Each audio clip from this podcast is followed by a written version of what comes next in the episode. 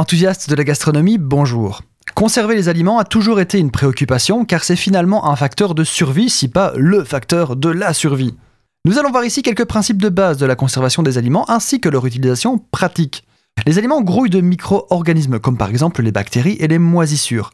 À petite dose, elles sont inoffensives, mais si on leur laisse l'opportunité de se développer sur les aliments, elles deviennent toxiques et nous rendent malades. Pour se développer, un micro-organisme a besoin, comme nous, d'eau, d'oxygène, de nourriture et de température. Un peu comme le triangle du feu, priver les micro-organismes d'une de ces quatre composantes va les empêcher de proliférer, ou au minimum va les ralentir dans le pire des cas.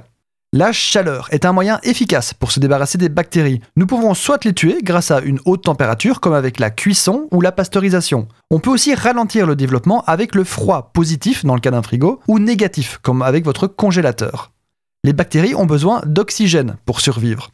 On peut soit leur en priver comme avec un emballage sous vide, soit remplacer l'oxygène par un autre gaz, souvent de l'azote, pour créer ce qu'on appelle une atmosphère protégée.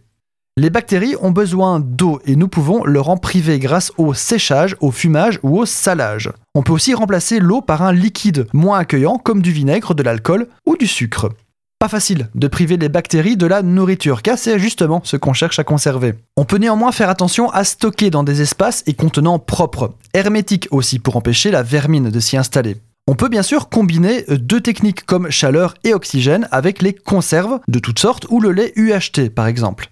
Comme vous l'aurez compris, beaucoup de préparations actuelles sont en fait à la base une technique de conservation. Le saucisson fumé sert avant tout à conserver la viande via le fumage ou le salage. La confiture est à la base une technique pour conserver les fruits grâce au sucre. Même chose pour les légumes en pickles ou le saumon fumé. Une mention notable, l'irradiation directe ou l'ajout d'agents conservateurs aide bien évidemment à la conservation, mais ça sort un petit peu du cadre de ce podcast car c'est une utilisation industrielle.